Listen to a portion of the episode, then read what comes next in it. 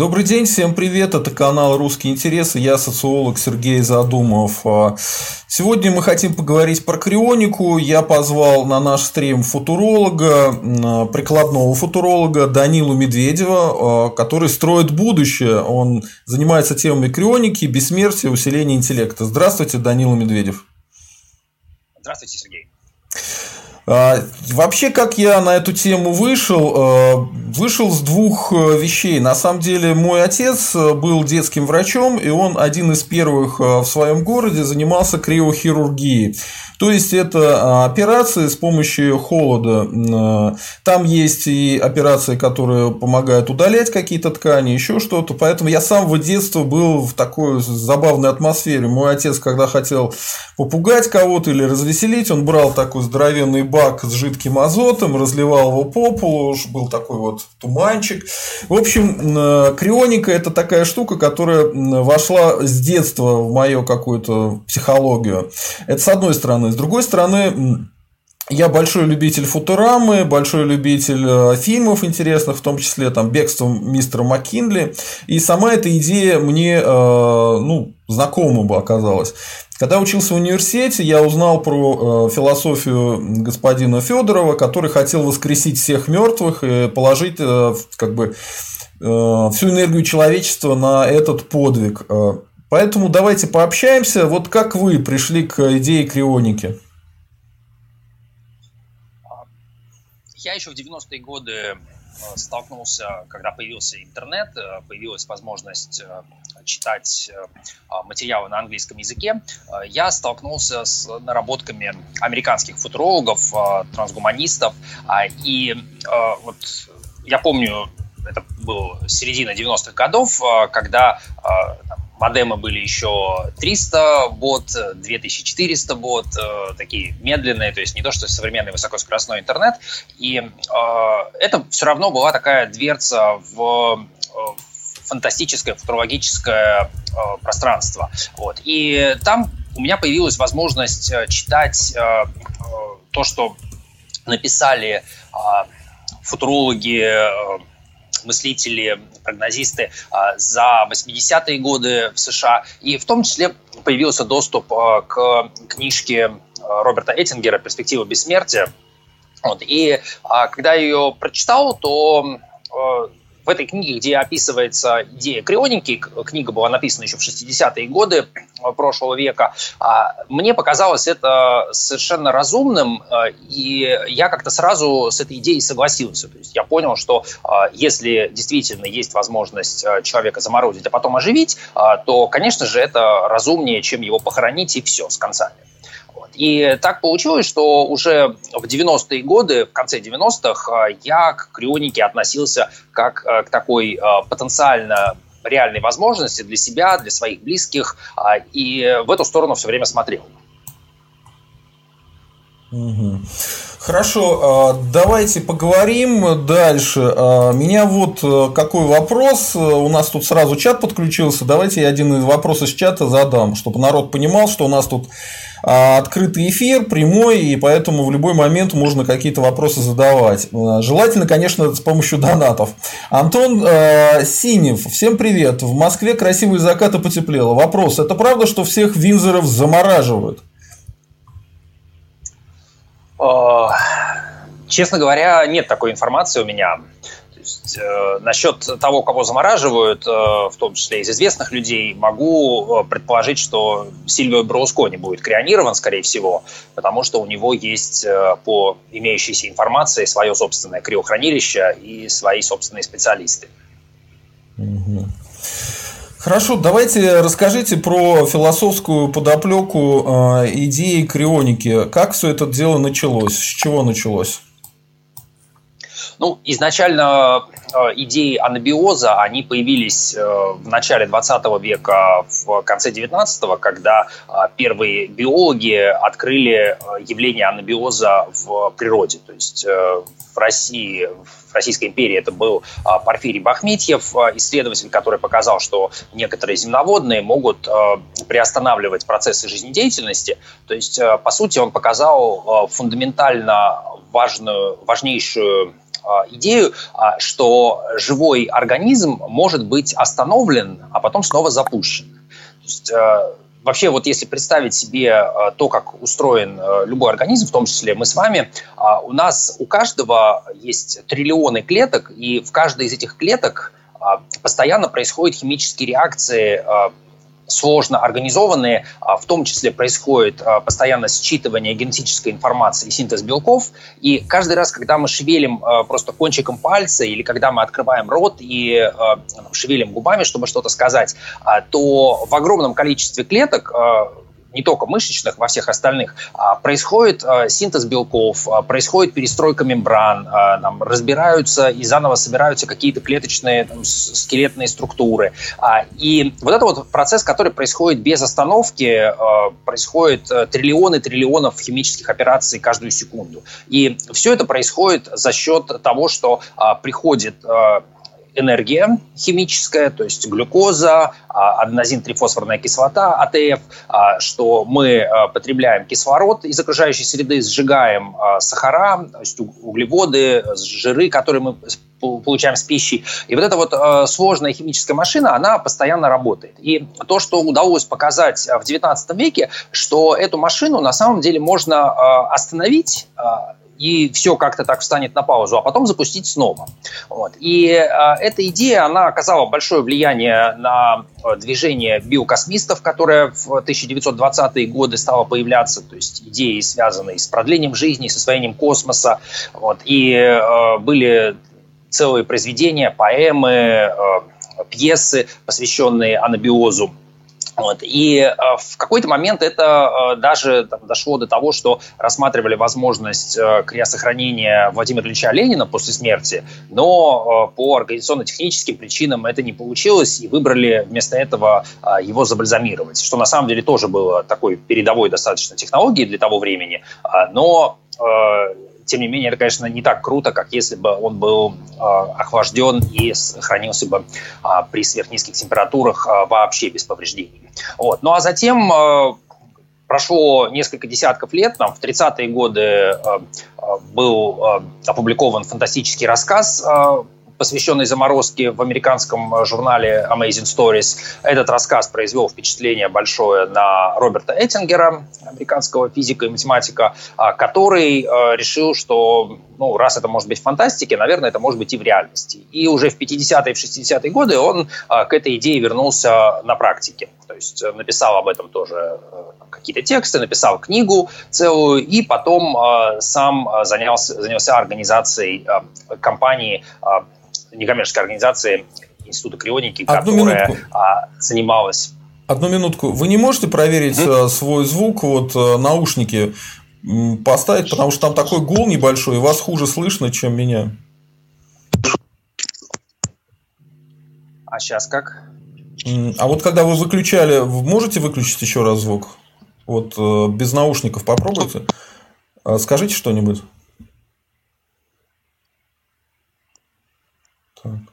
Вот сейчас этого звука вот гула нету. А, а сейчас вы можете говорить? Скажите что-нибудь. Сейчас, секунду. Потому что вот этот гул, он пропал. А будет ли вас нормально слышно? Сейчас лучше вот так вот? Да, сейчас намного лучше, да. Давайте так, без наушников. Хорошо. О, отлично, да, вот так звук намного лучше. Спасибо большое.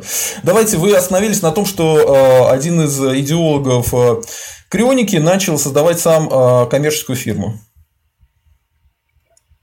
Да, у него была сначала идея, что э, достаточно просто рассказать про крионику, а большой бизнес, э, там, крупные корпорации придут и сами там начнут производить эти э, капсулы для криосохранения, э, начнут э, там строить машины для производства жидкого азота, и там крупные больницы начнут э, заниматься оказанием услуг крионики. Но на практике выяснилось, что если ты хочешь, чтобы что-то было сделано, то нужно это сделать самому. Вот. И так Эттингер стал президентом президентом Института крионики, э, одной из первых э, американских э, крионических организаций. И сколько, три или четыре десятка лет он ею руководил, в том числе и я ездил в Институт крионики в Америку, где мы встречались с Эттингером. Вот. И это, по сути, сделало крионику из идеи таким реальным проектом, когда десятки, сотни, потом тысячи человек к нему присоединялись и говорили, что да, мы хотим кря сохранить себя, хотим кря сохранить своих близких, и в какой-то момент это движение началось уже не только в Соединенных Штатах, но и за рубежом. И в какой-то момент, ну, а именно в 2000-е годы дошло до России. Угу. У меня, Обратно, знаете, есть... Что, по... угу. Да, продолжайте, пожалуйста. Да, ну потому что, по сути, э, э, в России э, и вот во времена Бахметьева, во времена биокосмистов и потом в советское время были люди, которые пытались продвигать крионику, которые там, создавали международные ассоциации, посвященные продлению жизни и бессмертию. Это было и среди биогеронтологов тоже такой достаточно а, достаточно активное движение. А, вот. Но в итоге а, серьезные шаги какие-то произошли только ну, в 2005-2006 году, когда я и мои коллеги создали совместно компанию Криарус в рамках российского трансгуманистического движения. То есть была общественная организация, которая приняла решение, что нам для реализации нашего видения будущего нужна своя собственная криофирма. А у меня такой принципиальный вопрос, я не могу понять. Смотрите, лягушки и люди состоят из одних и тех же клеток. Да? А в чем разница между клетками лягушки и клетками человека? Если лягушку можно заморозить, а, на зиму она там в этом озере абсолютно в куске льда проводит, потом размораживается, причем безо всяких каких-то там специальных выводов, и нормально дальше прыгает по жизни. А с человеком такое сделать нельзя, клетка человека а, разрушается. Вот в чем разница между клеткой лягушки и клеткой человека, которая не позволяет это сделать. Ну хорошо, люди теплокровные, а лягушки нет. Но как это технически выглядит, в чем разница? Ну, на самом деле разница здесь не на уровне клеток, а на уровне организма в целом. Как вы правильно сказали, на уровне клеток мы действительно очень похожи и с лягушками, и с другими живыми существами. Дело в том, что у лягушки э, вот это вот э, защитные, веще... защитные вещества, которые предотвращают повреждения при заморозке, они вырабатываются по всему организму. То есть э, это э, эволюционно закрепленная программа, которая включается, там, когда начинаются первые холода, и в какой-то момент э, синхронно по всему организму начинают выделяться сахара, которые защищают клетки от вредного воздействия льда. И это происходит очень аккуратно, ну, по сути, так же, как вот, допустим, действительно мы теплокровные, э, лягушка холоднокровная. Соответственно, э, весь организм, он работает э, немножко по другим правилам. И вот одно из этих правил – это то, что лягушка умеет замедлять свой метаболизм, а мы нет. Так же, как, допустим, есть теплокровные, там, медведи, например, бурые, которые ложатся в спячку, и у них тоже по всему организму происходят определенные процессы, которые на полгода, а, пусть не совсем выключают, но замедляют в десяток раз а, все обменные процессы.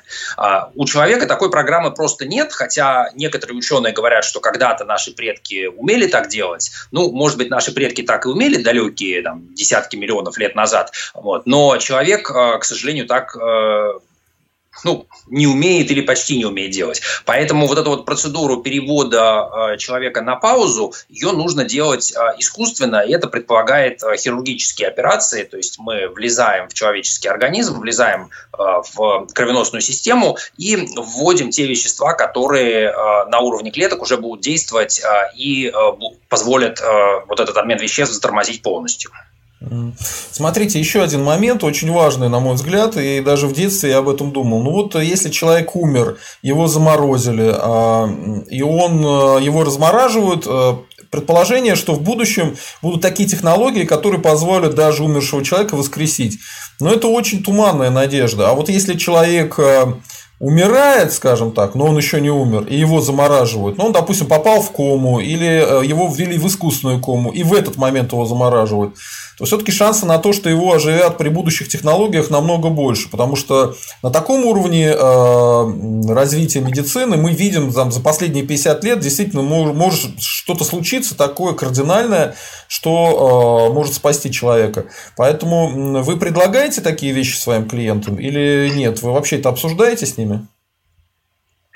А, ну, тут нужно понимать, что для того, чтобы мы могли делать а, а, перевод человека в анабиоз а, еще до момента, а, когда а, его организм, собственно, перестал работать, для этого а, нужно, а, во-первых, иметь... А, ну, скажем так, самого высокого уровня медицинские команды, так, чтобы мы могли ставить вопрос об интеграции с э, медициной э, обычной. То есть, чтобы мы могли бы договариваться с какой-то больницей, э, что мы у вас вот этого пациента берем и как бы не просто делаем, ну, как сейчас крионика. Крионика – это такой метод последнего шанса. То есть, э, если медицина уже не помогла, если человек умирает, то в этом случае мы можем сказать, ну, давайте попробуем последнее, что нам осталось. Заморозим его, потом в будущем вдруг повезет, и можно будет его разморозить. А если мы говорим о том, что мы берем живого человека, даже еще не умирающего, и э, его вот так вот останавливаем, то есть останавливаем весь обмен веществ, все химические реакции и помещаем его в жидкий азот, то в этом случае мы должны достаточно уверенно достаточно уверены быть в том, что мы его сможем оживить, потому что иначе, если у нас шансы маленькие, то получается, что мы его как бы убили. Uh-huh. Вот. И э, здесь э, э, развитие крионики, оно э, чем дальше движется, тем э, чем выше качество, которое мы можем обеспечить, э, тем больше у нас возможностей действительно вот так вот заявлять э, врачам, э, что мы не убиваем человека, а мы действительно э, делаем такое вот медицинское вмешательство. Вот. И э, в некоторых э, случаях э, в Штатах сейчас идут клинические испытания э, на скорой помощи, когда человека э, охлаждают до нуля градусов, то есть почти замораживают, а, и делают это на срок а, до двух часов для того, чтобы на скорой помощи его довести до больницы, когда а, невозможно обычным способом это сделать, и когда нужно ну, его выключить и потом включить. Так вот, получается, что на два часа мы человека можем обратимо охладить, почти заморозить, а на там, 20 лет, э, на 200 лет обратимо пока еще сделать не можем. То есть именно технологии оживления, их предстоит разработать. А вы не пробовали, или кто-нибудь не пробовал ли так сделать, э, вот сначала охладить его так, как вы делаете на 2 часа, а потом заморозить?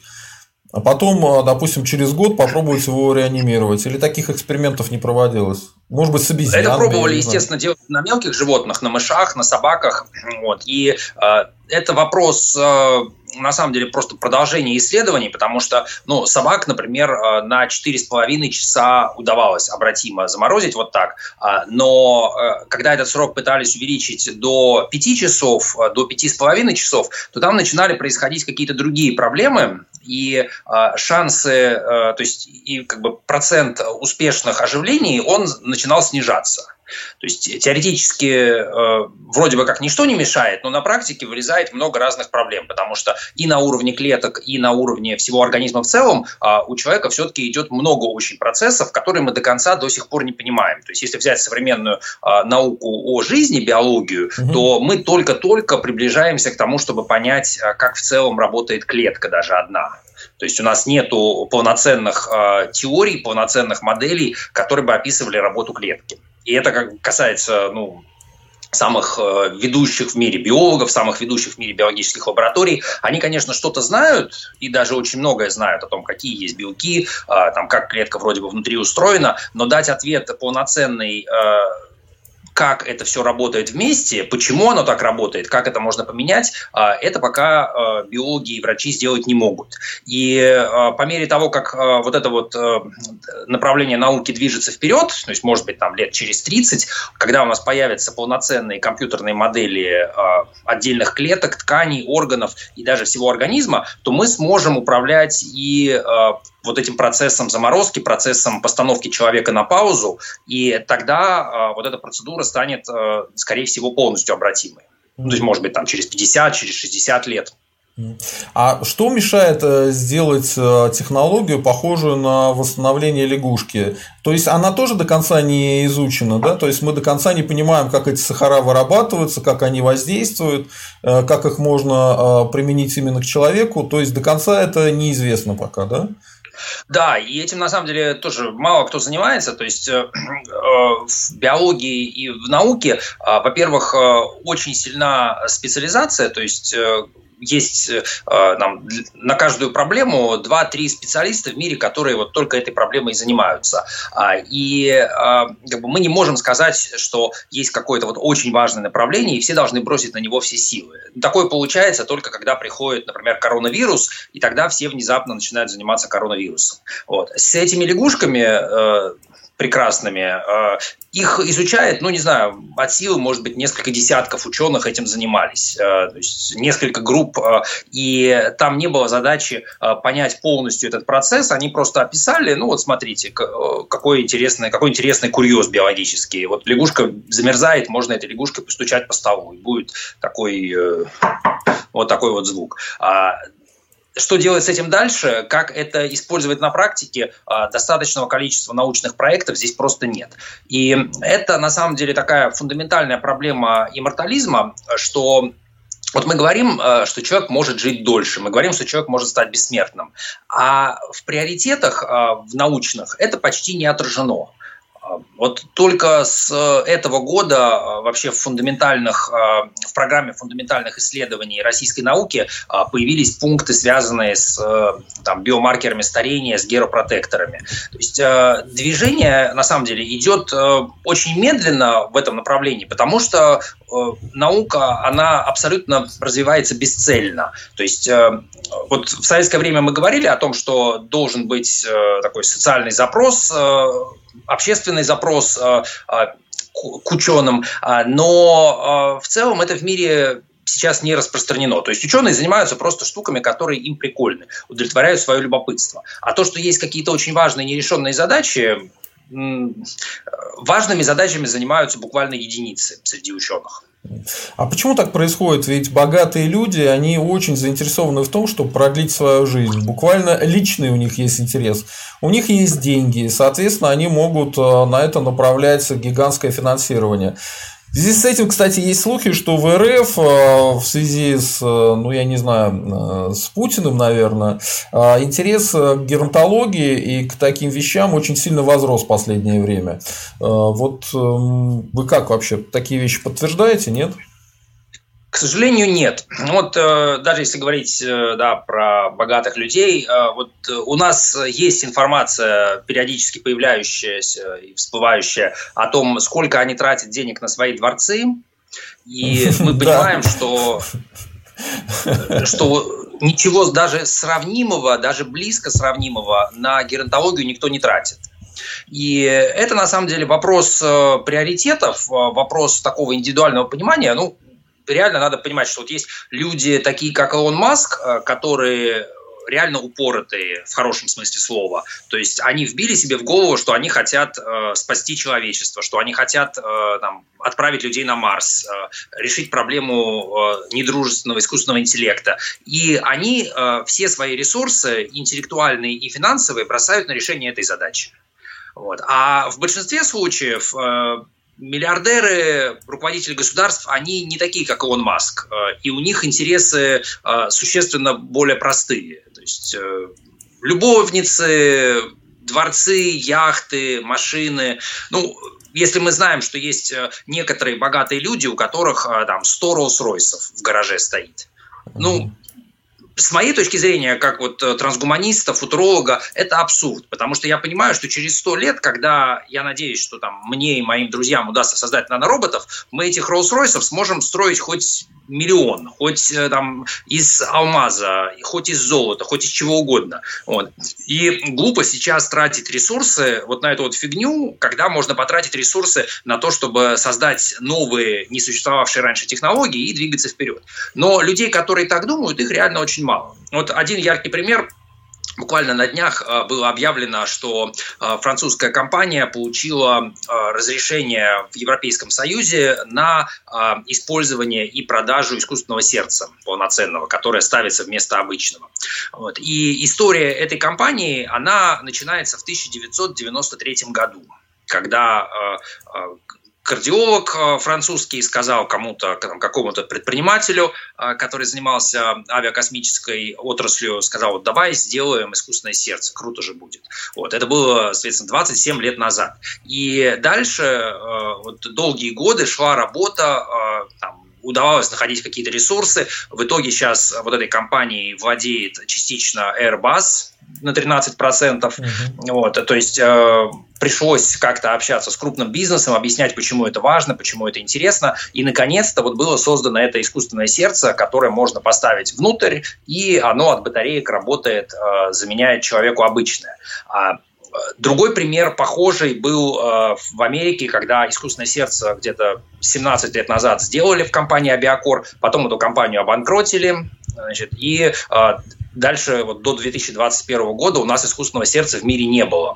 А, и вот такие проекты, они реализуются, когда есть э, какой-то очень сильно мотивированный исследователь и разработчик, э, который реально понимает, что это нужно, и который готов работать вне э, классической научной системы. Потому что в классической научной системе дают гранты на 1-2 года. То есть ты должен за один-два года показать результат. А сложные проекты и э, вот все, что связано с бессмертием, с крионикой, это сложные проекты. Сложные проекты требуют десятков лет. То есть нужно, чтобы можно было там 20 лет э, в лаборатории безвылазно сидеть, работать, работать, работать, работать, и только там, может быть, к 2040 году будет результат.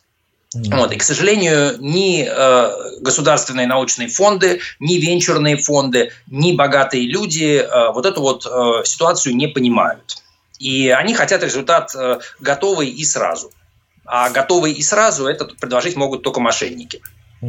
А смотрите, есть же история про Рокфеллера, одного из Рокфеллеров, который поменял там то ли 7 сердец, то ли 6 сердец. Э, ну, то есть, э, какие-то стремления выживать-то есть.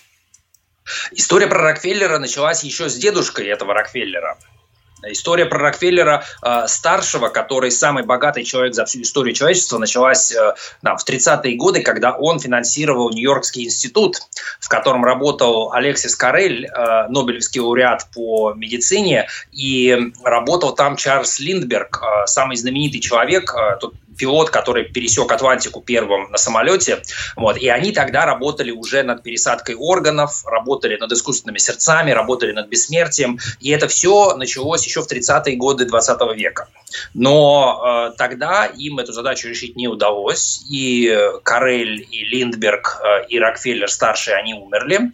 Вот, э, но понятно, что э, в какой-то степени интерес э, к этой всей теме э, сохранился. Вот. Другое дело, что что э, очень сложно, даже если ты Рокфеллер, решить эту задачу как-то секретно и в одиночку, потому что все-таки есть э, сообщество э, специалистов, которые этой темой занимаются. Э, если мы говорим про продление жизни, то это прежде всего британский геронтолог Обриди Грей, а вот это множество специалистов, которые в трансгуманистической тусовке, в биогеронтологической, и пытаться это сделать по секрету в своей личной лаборатории как-то, это зачастую заканчивается плохо, ну или недостаточно хорошо. Вот. А решить проблему без бессмертие – это все-таки задача ну, для всего человечества. И тут можно вспомнить э, а, Николая Федорова, э, предтечу и биокосмизма, и современного иммортализма, э, философа, который сформулировал идею общего дела, сказав, что смерть – это враг всего человечества, и все человечество должно объединиться для того, чтобы смерть одолеть каким-то образом. И в этом есть очень большой смысл, очень глубокий, а, потому что действительно а, смерть, вот разница между живым существованием и существованием мертвым, а, это самая сложная задача, может быть, из тех, с которыми нам приходилось сталкиваться. Сложнее, чем проект «Гном человека», сложнее, чем космический проект, и для этого может оказаться, действительно нужно объединить усилия практически всех стран, всех лабораторий, всех исследователей, и только тогда мы сможем ее победить. У меня вот такой вопрос, он немножко вне темы, в топик такой. А вы слышали про Элизабет Пэриш, про то, как она, а, значит, э, пыталась бороться со старением? Она, по-моему, пиарщик была в какой-то из компаний, говорила о том, что она остановила старение и даже начала молодеть. Чем-то продолжилась эта история, потому что это было лет пять, что ли, уже назад. А, да, э, история, конечно, знакома. но тут э, нужно понимать, что это такой с одной стороны пиар-ход, а с другой стороны ход э, такой пропагандистский. То есть э, Лиз Перриш, она показала, что, ребята, ну, можно такие штуки пробовать уже, уже какие-то первые инструменты появились. То есть то, что пробовала она, это, по-моему, генетическая терапия, которая э, удлиняет э, теломеры, да. кончики э, ДНК.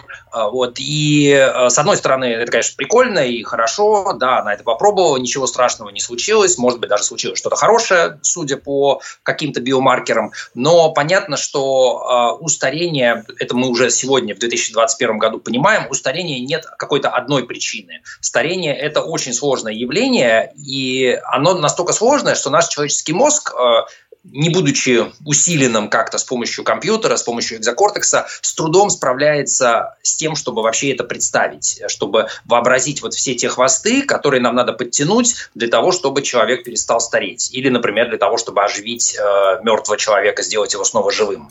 То есть тут э, десятки тысяч э, каких-то отдельных явлений, которые надо все учесть, все как-то промоделировать, а удлинение, укорочение теломер – это только одно из них. А, я сейчас запустил э, голосование, хотите ли вы заморозиться, да или нет. Поэтому можете э, закидывать донаты, справа там будет такая штука для голосования, и можете проголосовать. Хотите ли вы сами э, попробовать вот такую технологию заморозиться? У меня вот какой вопрос. Очень часто в РФ именно врачам пытались предъявлять какие-то претензии по поводу их борьбы за жизнь пациента. Не пытались ли Э, людям, которые занимаются крионикой, предъявлять претензии по поводу того, что они э, убили там какого-нибудь пациента или еще что-нибудь в этом духе. Вообще какие-то юридические казусы в этой области есть у вас? Ну, у нас нет. В Америке была такая история. Там э, был один из основателей э, э, крионической области, Сол Кент, э, предприниматель, э, который одним из первых начал вообще э, исследовать и продавать биологически активные добавки. Э, сейчас он э, является одним из владельцев фонда продления жизни Life Extension Foundation, крупнейшая в своей области компания. И у него была мама Дора Кент, которая собственно, была очень старая и умирала уже там то ли от слабо... ну, короче, то ли уже у нее было старческое слабоумие, то ли болезнь Альцгеймера, в общем, не помню точно что. А, и эм, Сол Кент, будучи одним из э, основателей, инициаторов крионической фирмы Алькор, сказал, что, ну, отлично, вот э, давайте перевозим ее э, в Алькор, а, значит, э, сажаем сиделку рядом и ждем э, значит, момента смерти. Как только момент смерти наступает, тут же ее крионируем э, и, в общем, делаем все максимально качественно, максимально быстро. Вот. И вот они это сделали, а значит, местный судмедэксперт какой-то решил, что это какой-то хороший повод сделать карьеру и докопаться до Алькора. И вот он взял и объявил, что сейчас он значит, выведет их всех на чистую воду, что они на самом деле эту Дору Кент убили.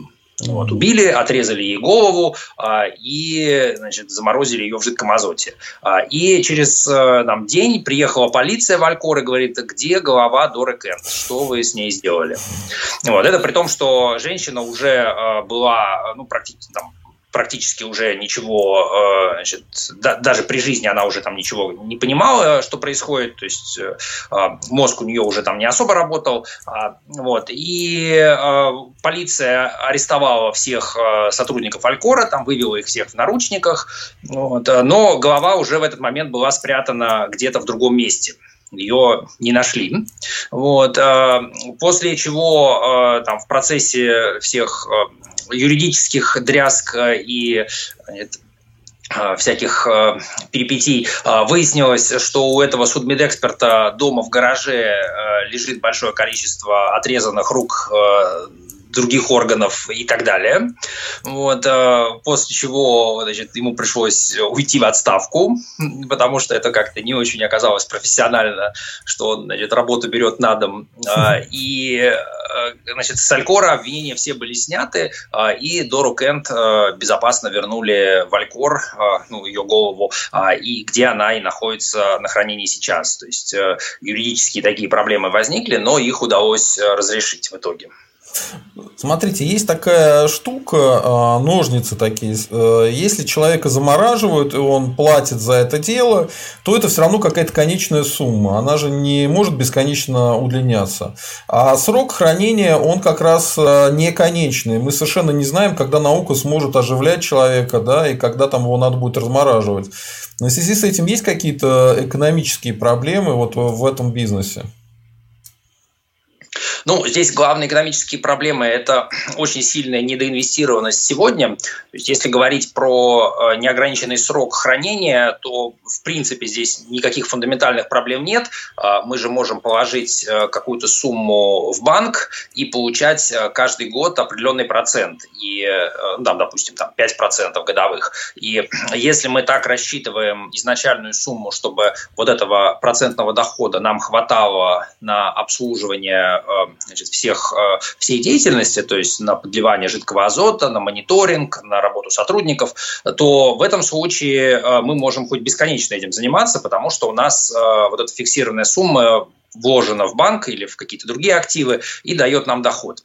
Вот. Но на практике главная проблема, как я сказал, это недоинвестированность. То есть для того, чтобы крионика нормально заработала, а, нужно, ну, во-первых, очень сильно улучшить качество процессов всех, а, нужно сделать крионику реально доступной, а, то есть так, чтобы а, человек получал информацию о возможности крионирования, ну вот как сейчас, допустим, делают вакцинацию от ковида, ее делают даже в торговых центрах, то есть можно прийти в ГУМ, сделать, ну, отстоять в очереди бесплатно, сделать вакцинацию, получить мороженку бесплатно, вот, и естественно, что это сильно влияет на то, какой процент людей хочет вакцинироваться. Вот с крионикой хотелось бы, чтобы тоже было так же, что можно прийти в торговый центр, а, там вам все объяснят, э, значит, вас сфотографируют, померяют, э, напечатают вам а, там, жетон на шею, где написано, что в случае смерти вас нужно крия сохранить. Mm-hmm. И значит, все вот эти вот э, действия а, можно было бы сделать недалеко от дома. И тогда, естественно,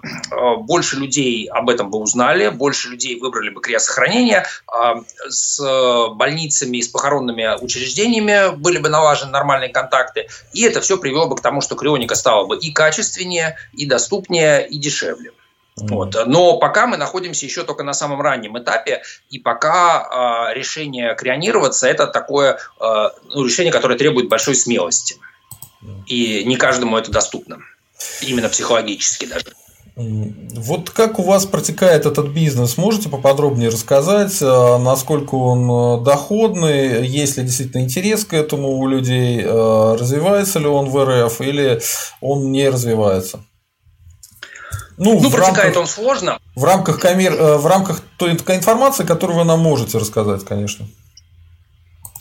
А, протекает он сложно, и на самом деле сложности эти связаны в том числе с тем, что что-то начинало, начало получаться, потому что у некоторых э, людей возникает желание значит, уже отжать бизнес э, и как-то э, значит, э, сделать, э, там, устроить трейдерский захват, и приходится в том числе таким вещам противодействовать.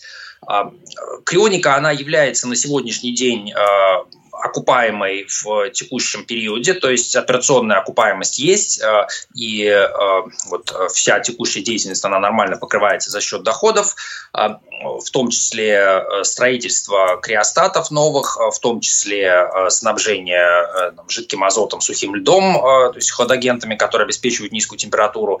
Вот. Дефицит ресурсов а, прежде всего есть на а, исследования научные, а, ну, то есть э, для того, чтобы их вести, не всегда получается выбить где-то грантовое финансирование, то есть тут приходится полагаться либо на свои собственные доходы, либо на какой-то краудфандинг, потому что, в принципе, эти задачи, они сообществу в какой-то степени интересны. Вот. Но, короче, с этим, конечно, большие сложности.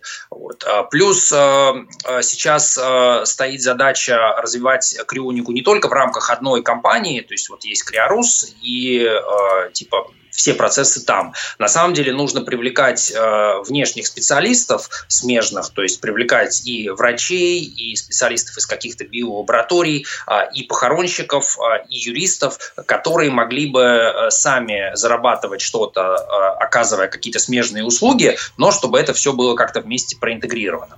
Вот. И э, с этим мы сейчас э, ну, пытаемся э, что-то сделать, то есть пытаемся находить э, каких-то э, наиболее толковых э, партнеров, наиболее мотивированных, э, с которыми можно было бы вот э, такие большие уже отраслевые структуры, схемы выстраивать. А много ли людей воспользовались уже этими услугами? Ну, точнее, много ли, как, как это объяснить, много ли клиентов? Хотя бы примерно. А, клиентов около 80 человек, то есть пациентов, кто уже был крионирован вот. Э, это, соответственно, с 2006 года. А это только РФ или СНГ вообще? А, половина, чуть больше половины – это Россия, а, меньше половины, там, может быть, где-то треть – это зарубежные страны. В том числе есть и СНГ, Эстония, Украина и так далее. Вот. Но есть и далекие страны, в том числе Австралия, Япония. Вот давайте по футураме пройдемся и по той проблеме с отрезанием голов. Мы в прошлый раз это начали уже обсуждать, это интересно. То есть экономически выгоднее э, держать э, отрезанную голову, а не все тело, потому что меньше тратится э, энергии, меньше тратится вот этих реагентов, да. Вот у вас таких пациентов сколько, которые именно голову хранят, а не все тело? Половина где-то. Половина, да? А давайте Больше расскажем, да. как, как пришла, в голову, пришла в голову такая идея отрезать головы. Вот, и чем основана вот именно эта идея. Потому что в Футураме показаны вот эти говорящие головы. Это не просто так, это как раз те, кто были разморожены, и вот у них остались одни головы. Вот э, расскажите нашим зрителям вот именно суть проблемы. Да, ну когда крионика только а, появлялась в 60-е годы, а, то а, никому в голову отрезать голову не могло прийти, потому что тогда не было, ну, не было клонирования, то есть э, первые опыты успешные по клонированию произошли намного позже. Более того, только-только была открыта вообще структура ДНК, Уотсоном и Криком, а, не было искусственных органов, практически не было трансплантологии, только были первые какие-то эксперименты, как правило, неудачные.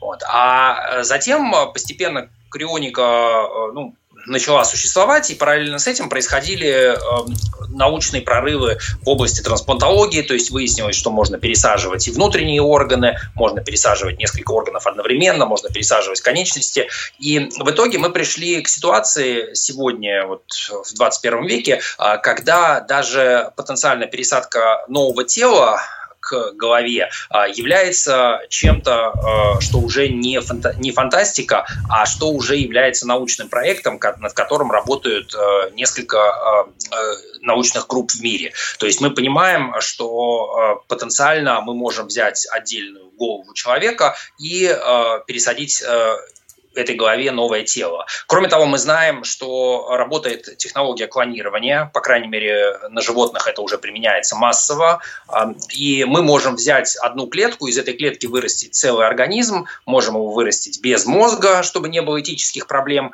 а, и тогда мы можем, по сути, взяв одну клетку вот этой головы, которая была сохранена, а, создать новое тело, подождать несколько лет, пока это тело э, вырастет, может быть, даже удастся как-то ускорить его развитие, чтобы это был там не, двухлет... не тело двухлетнего ребенка, а тело уже хотя бы подростка, там, 15-летнего, но сделать это за 3-4 года, там, как-то ускорив эти процессы с помощью гормонов роста, с помощью каких-то других вмешательств. Вот. И э, дальше пересадить голову на это новое тело э, и Э, это является чем-то, что мы, в принципе, сегодня уже можем вообразить, мы можем уже в целом представить, как это могло бы быть сделано.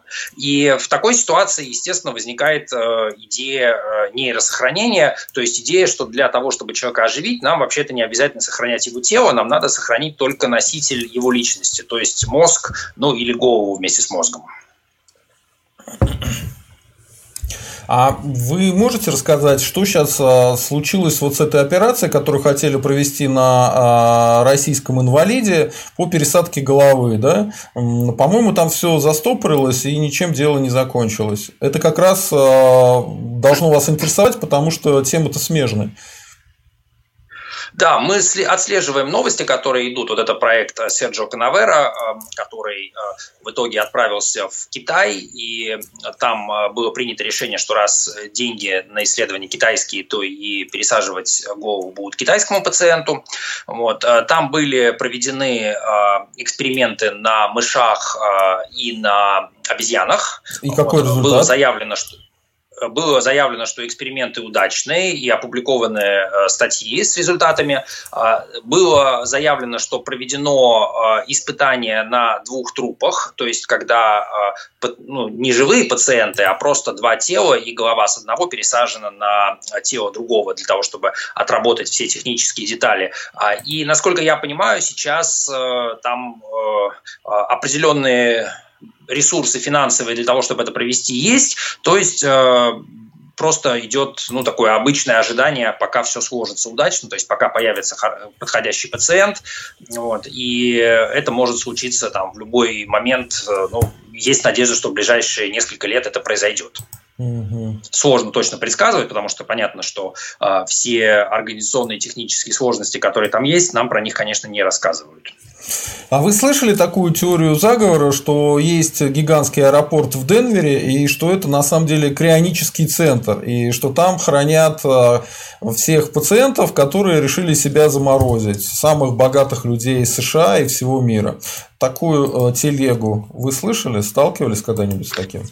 Ну, про аэропорт Денвера я слышал, но что там прям э, криохранилище, это, честно говоря, для меня новость. А, мы много общались э, ну и непосредственно мы, и наши коллеги в американских криофирмах э, с богатыми людьми, и как бы по факту степень интереса к бессмертию там не такая высокая. То есть так же, как и среди обычных людей, почему-то всех волнует э, там, купить себе Rolls-Royce, купить себе яхту, э, там, свой ближайший отпуск где-то провести. А про бессмертие э, думают только люди, у которых высокий уровень осознанности.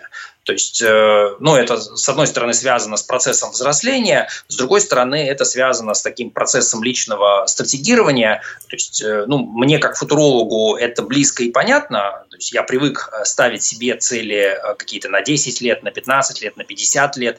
А большинство людей максимум знает, что они будут делать через неделю, через две. И это касается всех, то есть в том числе, я думаю, там, большинство слушателей, которые сейчас э, э, присутствуют, они тоже э, на год, на пять лет вперед не планируют. А на самом деле это делать можно. То есть так же, как мы можем а, знать историю своей семьи на несколько поколений в прошлое или даже на десяток поколений, точно так же мы можем планировать а, жизнь свою собственную, жизнь своих близких на десятки лет вперед, даже, может быть, э, на сто лет вперед. И вот этот вот переход к планированию жизни вперед, он на самом деле э, нужен и обычному человеку, и миллиардеру, а, но а, он и для тех, и для других достаточно сложный. Хотя у миллиардеров а, им все-таки проще, потому что там есть даже специальные консультанты, которые занимаются долгосрочным планированием это так называемые family офисы или это private banking, то есть когда очень богатый человек обращается за консультациями, и ему подсказывают, э, там, как э, планировать состояние всей семьи э, финансовое, то есть что с ним будет после того, как этот человек умрет, например.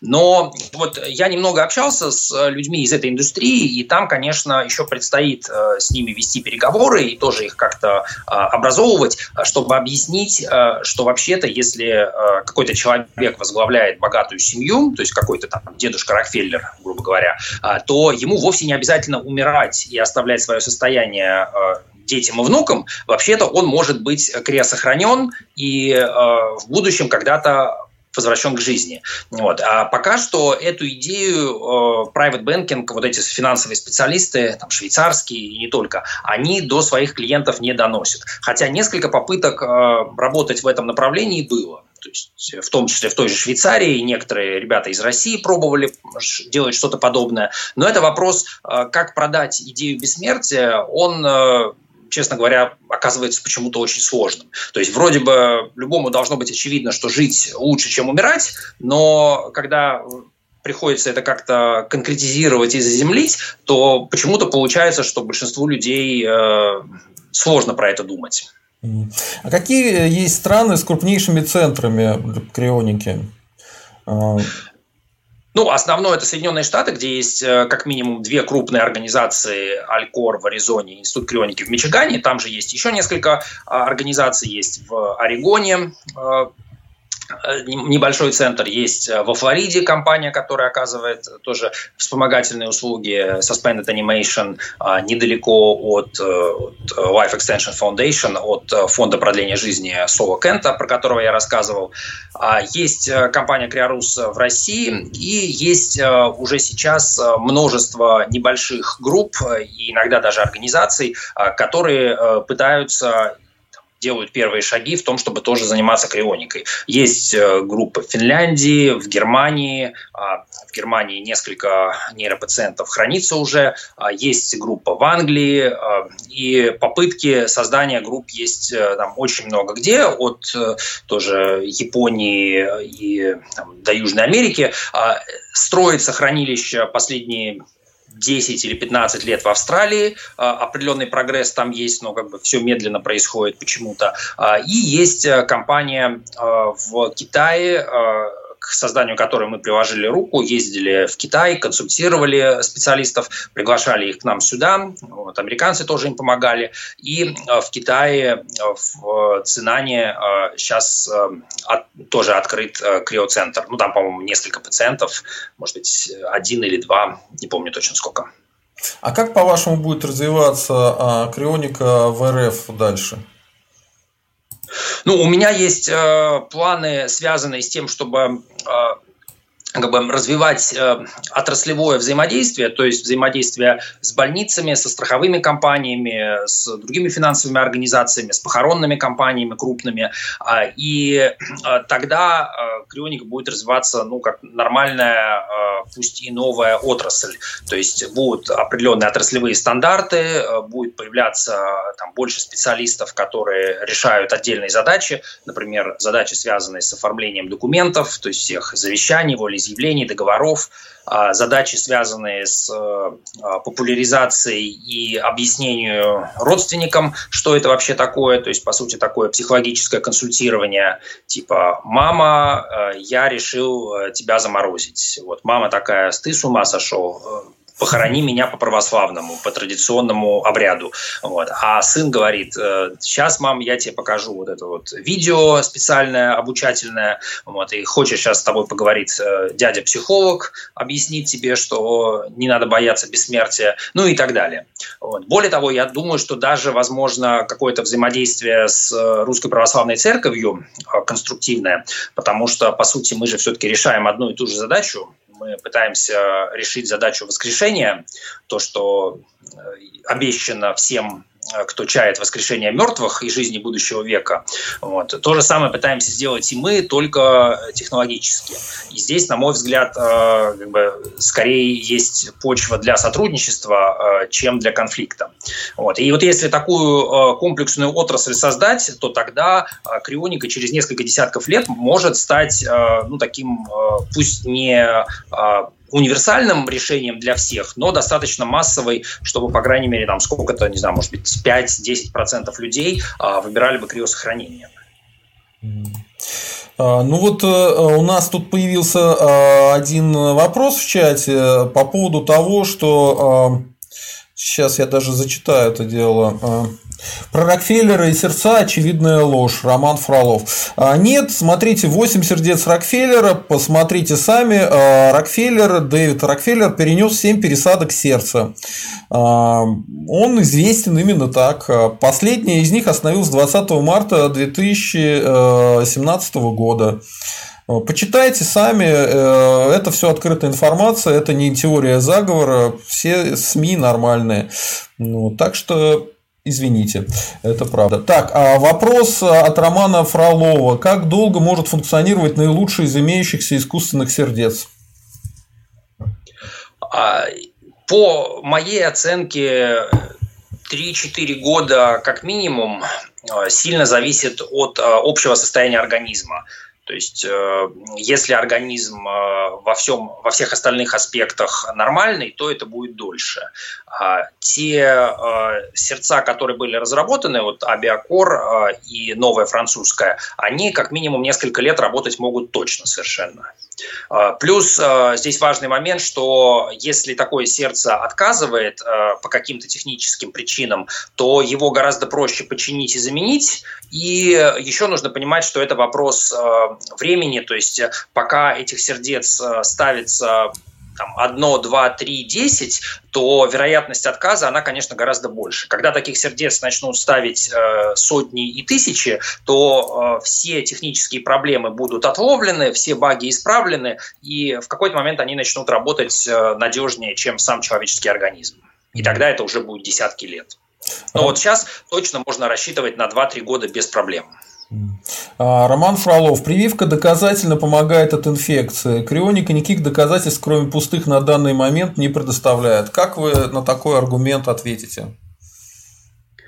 Ну, я бы сказал, что между крионикой и прививкой есть гораздо больше общего. Дело в том, что прививка не доказанно помогает от инфекции. А, есть специалисты, которые утверждают, что она помогает. А, более того, ну, как бы может быть, другим людям она и помогает, а вот мне может не помочь тоже такое возможно. То есть тут мы все равно имеем дело с некоторыми обещаниями, и мы дальше решаем на основании имеющейся информации, стоит им верить или нет. Ведь когда появились первые прививки э, там, в XIX веке, когда работали Кох, Луи Пастер, когда начиналась современная микробиология, то идея, что прививки работают, она была совсем не очевидной. И людей тоже приходилось очень долго в этом убеждать. То же самое и с крионикой. То есть мы сейчас находимся на том этапе, когда люди э, предпочитают в это не верить. Им кажется, что там, это что-то странное. Но я думаю, что в какой-то момент э, крионика станет просто чем-то совершенно очевидным. Э, вот, и э, точно так же, как с э, вакцинацией, где э, вот, э, есть прививка, и это что-то, что мы не видим, то есть нам просто сделали укол, мы не видим, что происходит внутри организма, мы не понимаем, что происходит внутри организма. Кто из вас, допустим, видел вот эти вот Т-клетки, из которых якобы состоит иммунная система? Может быть, это все байки. Вот. Мы не знаем. Ну, точнее, мы знаем, но только если верить экспертам, верить учебникам, э, верить э, школьному курсу биологии, а может быть, это тоже все неправда. Вот. И то же самое с крионикой. Крионика опирается на а, современную а, биологию, она опирается на современную химию, она опирается на идею, а, что температура – это скорость движения молекул. То есть если мы снижаем температуру, мы снижаем скорость движения молекул, это значит снижается частота соударений молекул и, соответственно, темпы химических реакций. И из базовых наших знаний о химии и о физике вытекает, что если снизить температуру, то остановятся любые процессы, в том числе биологические процессы в организме. Вот. Кроме того, есть большое количество отдельных экспериментов и наблюдений. А, эксперименты на а, таких животных, как вот а, лягушки арктические, которых мы обсуждали, всякие золотистые хомячки, собаки, которых можно было на 5 часов останавливать и так далее. Вот вся эта совокупность экспериментов и исследований, в том числе то, что в мире уже сотни тысяч людей родились из замороженных эмбрионов, которые в жидком азоте хранились, вот это вот все вместе указывает на то, что крионика вполне вероятно тоже может сработать. И здесь э, просто мы имеем дело э, с очень старым явлением, с одной стороны, это вакцинация, вот, а с другой стороны, достаточно новым с крионикой. Крионика на 100 лет э, моложе, чем вакцинация. И, соответственно, если сегодня быть антипрививочником – это позорно, то есть это значит, что ну, почти как там верить в астрологию или в гомеопатию, вот, то быть антикрионистом почему-то еще не настолько позорно. Но я, честно говоря, здесь принципиальной разницы не вижу. Что одно, что другое – это отрицание очевидного ну, очевидного для меня, понятно. Роман Фролов. При пересадке головы как обеспечить восстановление связи спинного с головным мозгом? Пришить голову можно, но в результате будет парализованный человек навсегда. Но идея это как раз в том, чтобы пришить полностью все нервы, в том числе, э, ну, по-моему, в этом идея, Там, да?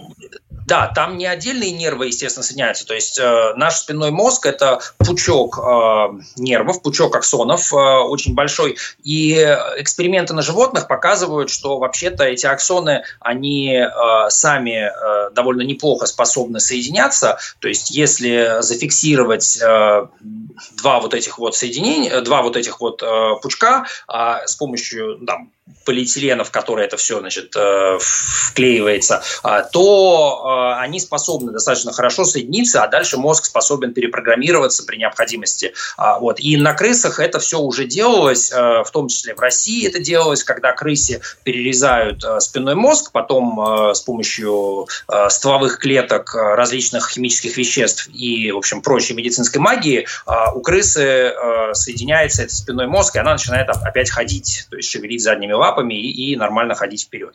Вот. Ну и не только вперед. А, то есть это уже происходит. Понятно, что если мы пересаживаем голову на чужое тело, то тут все сложнее, но тем не менее на животных такие эксперименты уже э, делались, если верить э, команде Канавера, вот, и с достаточно неплохими результатами. Вот, поэтому я думаю, что это вполне возможно, хотя, наверное, и не так просто. Угу. А, так, а, вот у нас а, пришел вопрос. Камикадзе прислал 200 рублей, спрашивает, все больше и больше болезней появляется с возрастом. Сердце, рак, а теперь вот массово появляется Альцгеймер. Вы уверены в продлении жизни в таких условиях? То есть, э, не возникает ли ощущение, что есть какие-то там физический предел человеческому существованию? Ну, по факту сейчас он однозначно существует, это 110-115 лет, а, но а, это как раз одна из задач, а, которая является для нас тоже значимой смежная с крионикой, это задача а, замедления старения или обращения старения а, и продления человеческой жизни. Этим занимаются ну, в России а, ведущий, наверное, координатор и руководитель это Михаил Батин с нынешним проектом Open Longevity. Мы с ним тоже вместе много работали, и в том числе по теме старения. Задача здесь суперсложная, прям фантастически сложная, более сложная, чем полет на Луну или на Марс.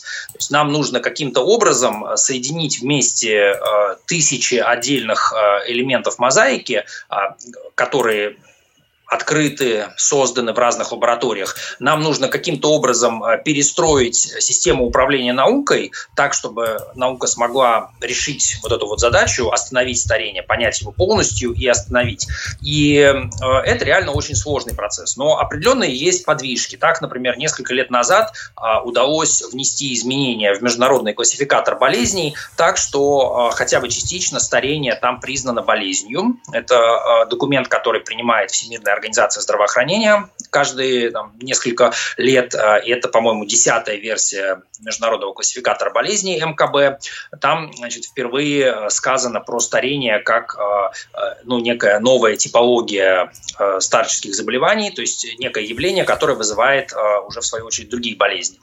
Вот. И если вот эту вот всю сложную работу, связанную с лоббированием, с научными коммуникациями, с финансированием, с организацией исследований и разработок решить, то мы сможем решить и проблему старения. Если э, так вот попытаться оценить, когда это произойдет, э, может быть, первые результаты мы начнем получать уже через 15-20 лет, такой есть консенсус, а где-то через 50-60 лет у нас есть шанс э, разобраться с этой проблемой, если, конечно, мы будем хорошо работать и если там будем получать ту поддержку от государства, от общества, которая нужна. И тогда вот эти вот все старческие болезни, а, они, а, поскольку в большинстве случаев все эти болезни, они связаны с отрехлением организма, то а, их частота станет намного-намного ниже. То есть человек будет доживать до 100, до 150 лет, оставаясь при этом молодым.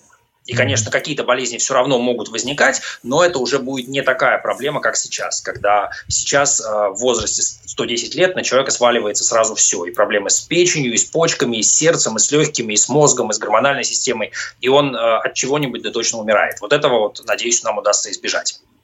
Ян Трофимов, даже если после разморозки головы клонировать человека, то это будет новый человек, а не тот же. Внешне будет такой же, но сознание и воспоминания будут уже новые. По сути, другой человек.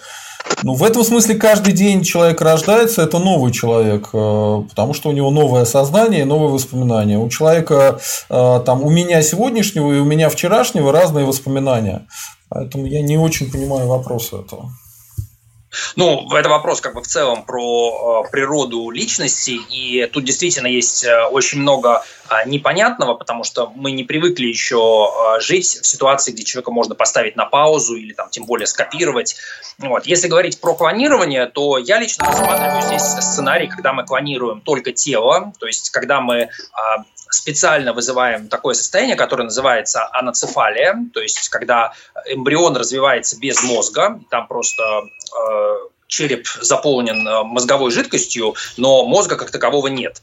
А, и в этом случае мы можем совершенно спокойно брать это тело э, и пересаживать туда э, мозг, собственно, того человека, который нам нужен.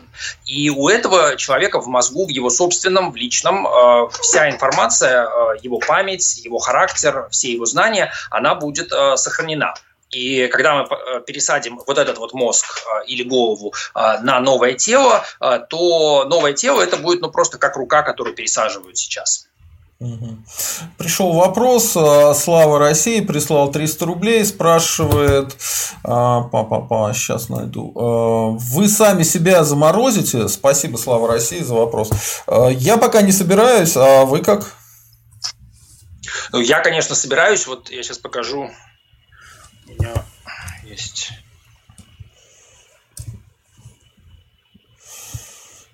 Вот такой вот жетон на шее, где написано, что в случае смерти меня нужно крионировать, указаны телефоны, и мы сейчас собираемся э, достаточно широко начать э, распространять практику э, такого ношения жетонов, чтобы это были, был такой первый шаг, когда человек еще не знает, там, как он будет это оплачивать, еще не знает, там, сколько ему лет осталось прожить, но он уже принял решение, что в случае смерти он выбирает не кладбище, не могилу, не крематорий, он выбирает э, дюар с жидким азотом. Вот. И, на мой взгляд, это достаточно важно. Ну, если вот таких людей начнет становиться больше, то в какой-то момент отреагирует и медицина, и отреагирует, э, ну, появится под это э, рынок, и, соответственно, это будет дешевле, это будет доступнее, это будет качественнее. Вот. И, конечно, лично я и там, все люди, с кем я общаюсь, э, мое окружение, это практически полностью люди, которые планируют, если что, крионироваться.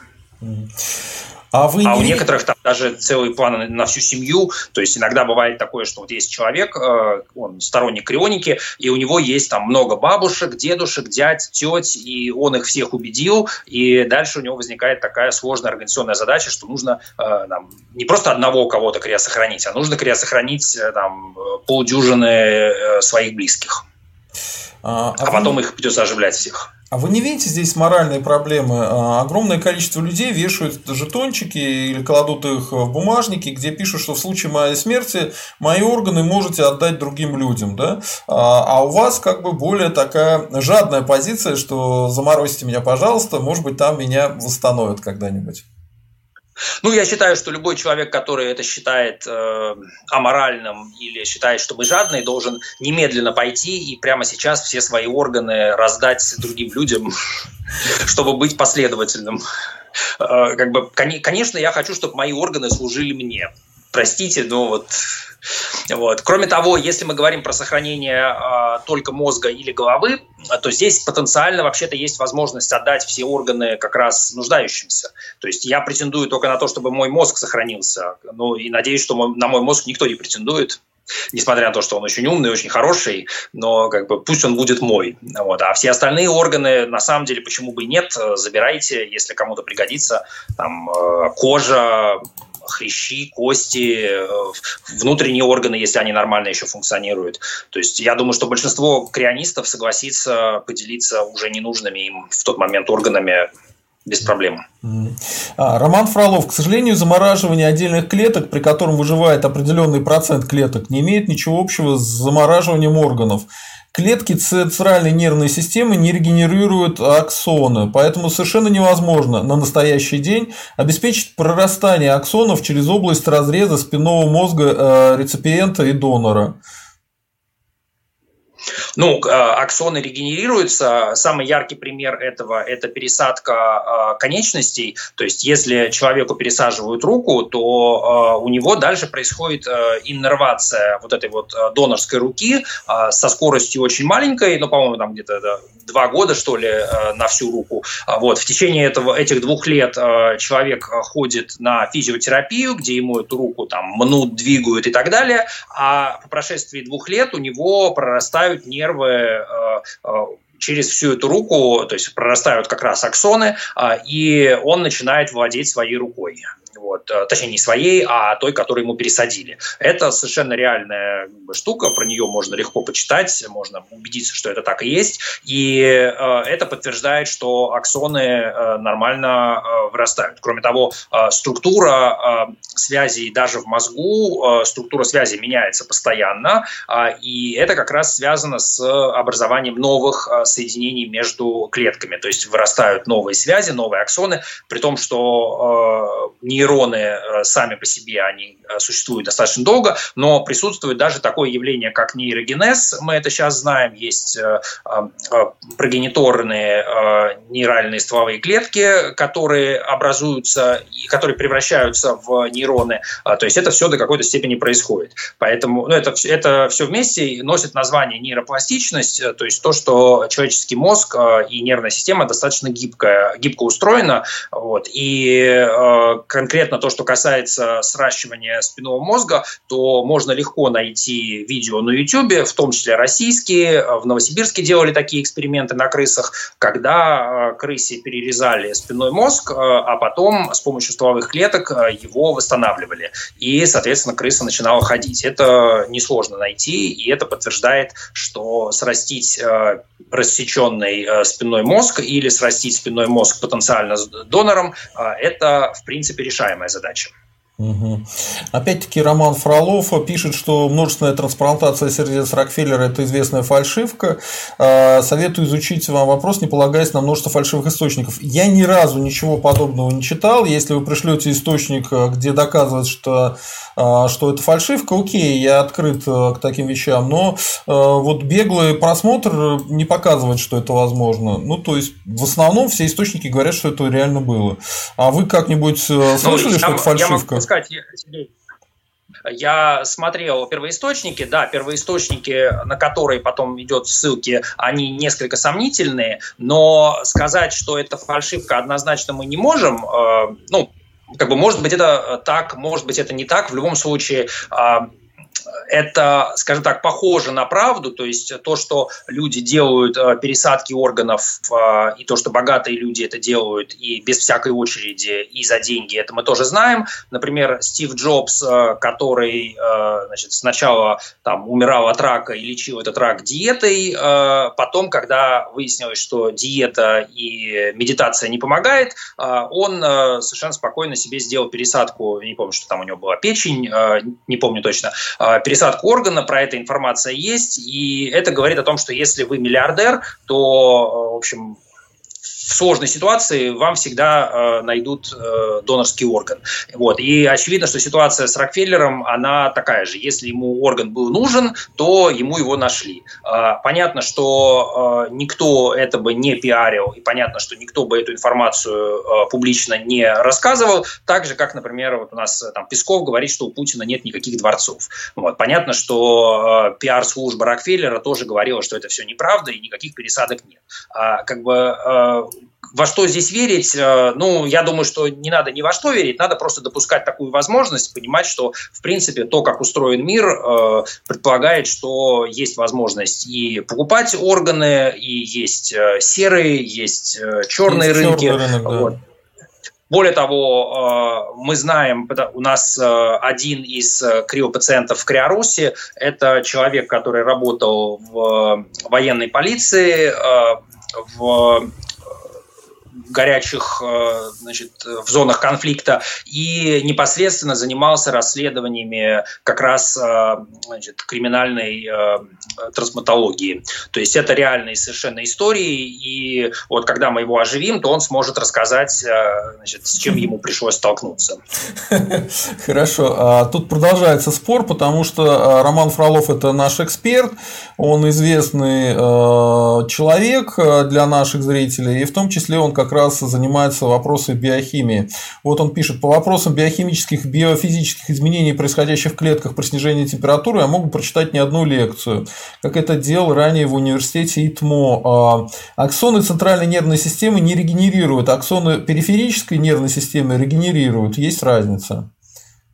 Из-за того, что на периферии э, миелиновые структуры образуются швановскими клетками, а в ЦНС олигодендроцитами, господи, ну вот такие детали.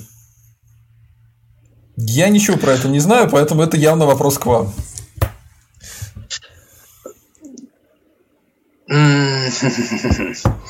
А, я не могу точно сказать, а, какие клетки отвечают а, за развитие и выстраивание аксонов в спинном мозге, не готов сказать. Но точно могу сказать, что несколько исследований я читал, где описывалась именно процедура воссоединения рассеченного спинного мозга Соответственно, ну, вот эти вот источники нужно посмотреть, и там, наверное, описано а, что-то и про механизм такого восстановления.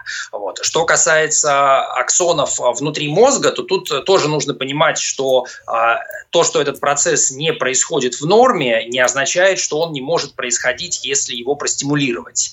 То есть, когда у нас образуется мозг, то там, естественно, прорастают аксоны, они миелинизируются, все это происходит, и если нам это потребуется для для того, чтобы мозг как-то починить, то мы, соответственно, можем а, а, и а, каким-то образом дать сигналы на то, чтобы это сделать. То есть э, значительная часть процессов э, дегенеративных, которые у нас в организме происходят, они так или иначе могут быть э, обратимы. Поэтому тут нужно различать то, что происходит естественным путем, и то, что мы можем каким-то образом перезапустить. Ну что ж, спасибо большое, это было очень интересно, об этом стоит задуматься. У нас был э, Данила Медведев, футуролог, человек, который занимается крионикой в Российской Федерации. Э, э, если вы хотите что-то добавить, может быть, о чем-то я не задал вопрос и не задали вопрос наши зрители, то я с удовольствием вам дам время на то, чтобы вы какую-то важную информацию донесли до наших зрителей и слушателей. Ну, самая важная информация – это сайт kriarus.com. А, если у вас а, а, происходит в семье несчастье и кто-то близкий и ценный умирает, или вы чувствуете, что вы сами можете в любой момент умереть, то заходите на сайт Криарус.ком, смотрите там контакты, телефон, e-mail, э, пишите и жалуйтесь на жизнь, э, и давайте э, посмотрим, что мы можем сделать, чтобы вам помочь, потому что никто заранее не знает, когда это может понадобиться. А еще один важный момент здесь связан с тем, что даже если мы не понимаем, каким будет будущее, не понимаем, как оно точно развернется, и не уверены ни в чем, то все равно на это будущее будущее полезно смотреть с оптимизмом, хотя бы для собственного ну, психологического, скажем так, благополучия. То есть э, ситуация, когда вы закапываете близкого человека в могилу, она намного хуже, чем когда вы его э, кладете в жидкий азот, и у вас есть э, хотя бы небольшой шанс на то, что вы этого человека увидите снова. Вот. И здесь э, нужно понимать, что если происходит э, в семье какая-то вот трагедия, то есть э, уходит от нас какой-то а, любимый человек, то всем остальным родственникам, которые его пережили, а, будет гораздо а, комфортнее и гораздо психологически безопаснее, а, если а, его крест сохранить. Вот. И э, дальше уже э, постепенно вы, э, скорее всего, по нашему опыту, свыкнетесь с тем, что да, действительно, э, вот он находится в жидком азоте, вы начнете больше узнавать о том, как э, потенциально может быть устроено оживление, и в какой-то момент э, для вас это станет э, такая нормальная новая реальность, что вот кто-то из ваших родственников крия сохранен, и есть шанс, что он вернется в будущем. Если же вы в начале этого шага не делаете, а человека просто отправляете в печку или закапываете в землю, а, то в этом случае у вас нет шанса что-то изменить, решение это бесповоротно, и как бы, ничего хорошего этого человека не ждет точно. Вот, поэтому тут э, очень важно э, делать какие-то первые небольшие шаги, то есть, по крайней мере, э, там, что-то про это прочитать, задать какие-то вопросы, хотя бы там просто написать и сказать, а вот действительно, там, правда такая, правда, что вот вы существуете, что вы работаете, а что делать, если что, вот, и иметь такую опцию на всякий случай в качестве резерва. Вот это вот, наверное, главный мой совет. А, киньте, пожалуйста, мне ссылку на ваш сайт, я ее поставлю в описании.